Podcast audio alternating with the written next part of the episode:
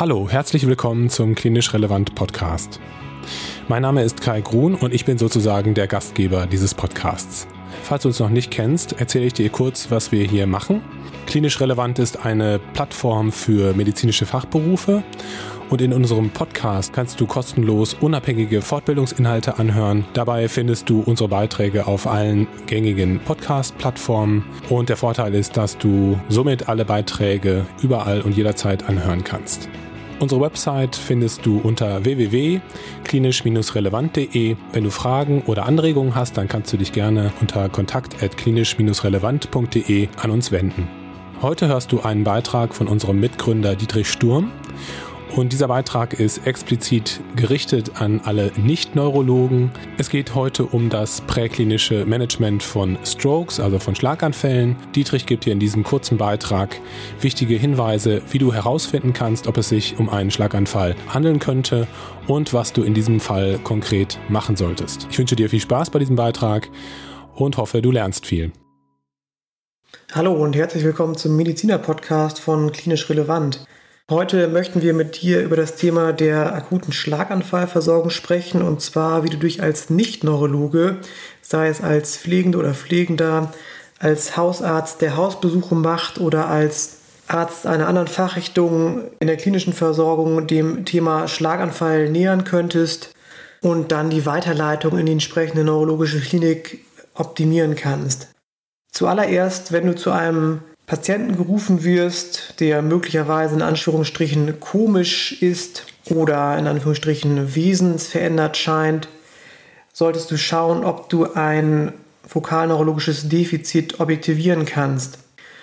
Neurologen nutzen dafür die standardisierte neurologische Untersuchung. Gerade für die Schlaganfallmedizin gibt es aber verschiedene etablierte Scoring-Systeme, klinische Scoring-Systeme, zum einen ist das der in der Neurologie sehr verbreitete NIHS-Score, aber man kann es sich auch wesentlich einfacher machen und zum Beispiel den im Rettungsdienst meistens angewandten FAST-Score wählen. Der FAST-Score besteht aus drei klinischen Items. Wenn eines positiv bzw. pathologisch ist, besteht der dringende Verdacht auf einen Schlaganfall. Das F im Fast Score steht für Face. Du solltest den Patienten also breit grinsen lassen oder vielleicht auch einmal die Backen aufpusten und schauen, ob eine Gesichtsasymmetrie besteht. Das A steht für Arms. Hier ist es sinnvoll, die Arme anheben zu lassen. Die Handinnenflächen sollten dabei zur Decke zeigen. Und wenn ein Arm absinkt oder sich die Handinnenfläche nach innen verdreht, gilt dieses Item als pathologisch. Das S steht für Speech. Hier solltest du den Patienten bitten, einen Satz zu sagen oder nachzusprechen. Wenn hier Probleme entstehen oder der Patient nur einen in Anführungsstrichen Wortsalat bildet oder alles ganz verwaschen klingt, ist auch dieses Item pathologisch.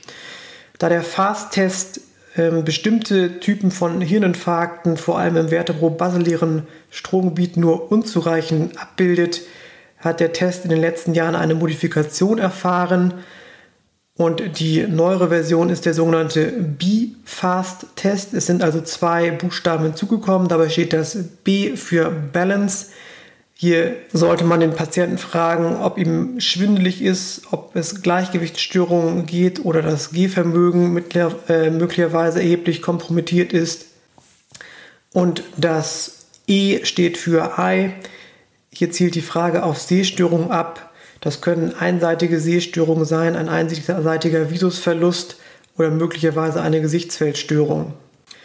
Wenn dieser Test nun positiv ausgefallen ist, solltest du Kontakt mit einer neurologischen Klinik aufnehmen und die Verlegung anstreben.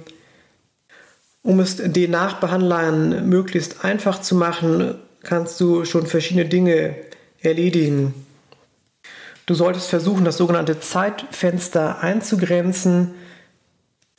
Und dabei kann man auch unterscheiden, ob man den exakten Beginn der Symptome wirklich festlegen kann oder die andere Variante ist, wann der Patient zuletzt unauffällig gesehen worden ist, das sogenannte Last Seen Well.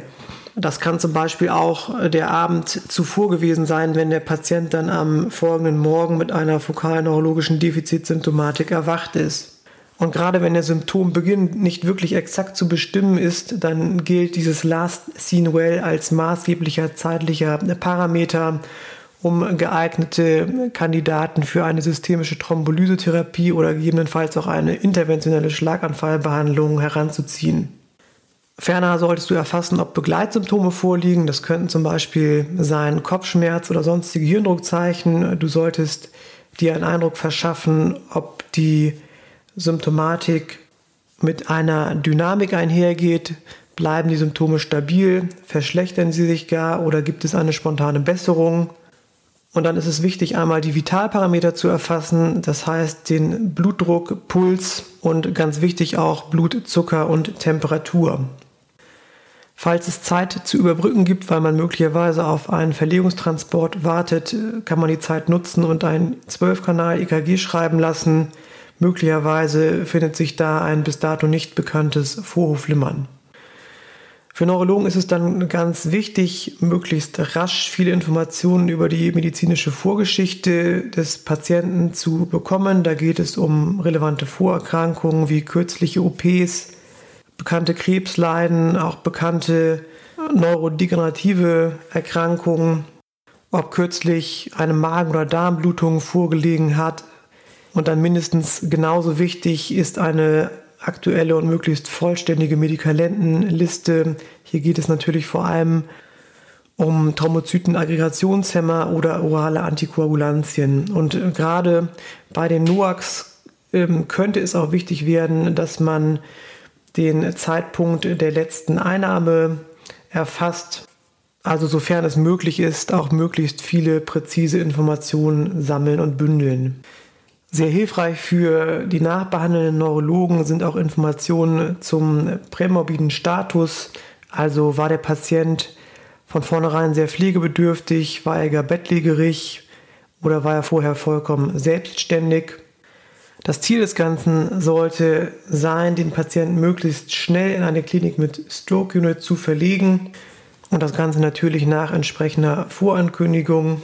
Sofern sich bei der Erhebung der Vitalparameter zum Beispiel entgleiste Blutdruckwerte zeigen, gilt nach aktueller Übereinkunft, dass Blutdruckwerte bis 200 mm Hg systolisch nicht zwingend korrigiert werden müssen stark entgleiste BZ-Werte sollten korrigiert werden und ferner sollte der Patient möglichst optimal oxygeniert werden. Falls ihr in einer Klinik arbeitet, die nachts oder am Wochenende nur mit einem erheblichen Zeitverzug eine CT-Diagnostik bereitstellen könnte, solltet ihr umgehend die Verlegung anstreben und nicht auf das CT warten. Und ganz am Ende fast die allerwichtigste Bitte. Ganz häufig ergeben sich seitens der Neurologen noch Rückfragen zum Krankheitsverlauf oder zur medizinischen Vorgeschichte, sodass es ganz, ganz wichtig ist, dass ihr bitte eine Telefonnummer notiert und weitergibt, unter der ihr auch erreichbar seid, sei es aus eurer Pflegeeinrichtung, aus der verlegenen Klinik oder falls ihr als Mitarbeiter des Rettungsdienstes einen Schlaganfallpatienten in eine Klinik bringt, am besten Nummern von Angehörigen notieren und die Angehörigen auch darauf hinweisen, dass sich das Krankenhaus wahrscheinlich relativ bald unter dieser Nummer melden wird. Wir hoffen, dass dir diese zwar basalen, aber dennoch sehr praxisrelevanten Tipps helfen werden, die Schlaganfallversorgung zu optimieren. Wir bedanken uns fürs Zuhören und hoffentlich bis bald bei Klinisch Relevant.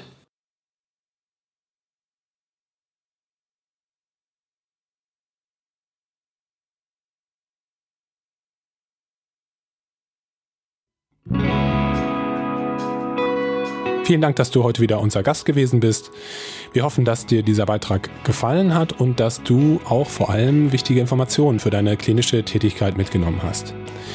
Wenn du Fragen oder Anregungen hast, dann kannst du dich wie immer gerne an uns wenden unter kontakt.klinisch-relevant.de. Bitte beachte auch unsere Show Notes, die wir immer mit viel Liebe erstellen und die mit wichtigen Informationen und Links für dich gespickt sind. Ich möchte dich auch nochmal darauf hinweisen, dass klinisch relevant als Plattform gedacht ist und du herzlich eingeladen bist, auch einmal mitzumachen. Und einen interessanten Beitrag oder eine Fortbildung zu gestalten. Melde dich hierfür einfach bei uns. Wenn du uns einen Gefallen tun möchtest und sozusagen etwas zurückgeben möchtest, dann kannst du gerne deinen Kolleginnen und Kollegen von uns erzählen, beziehungsweise uns bei Apple Podcasts eine positive Bewertung hinterlassen. Schau auch gerne auf unseren Social Media Kanälen vorbei. Ansonsten wünsche ich dir noch eine schöne Woche. Ich hoffe, du schaltest bald wieder ein. Mach's gut, bis zum nächsten Mal. Ciao.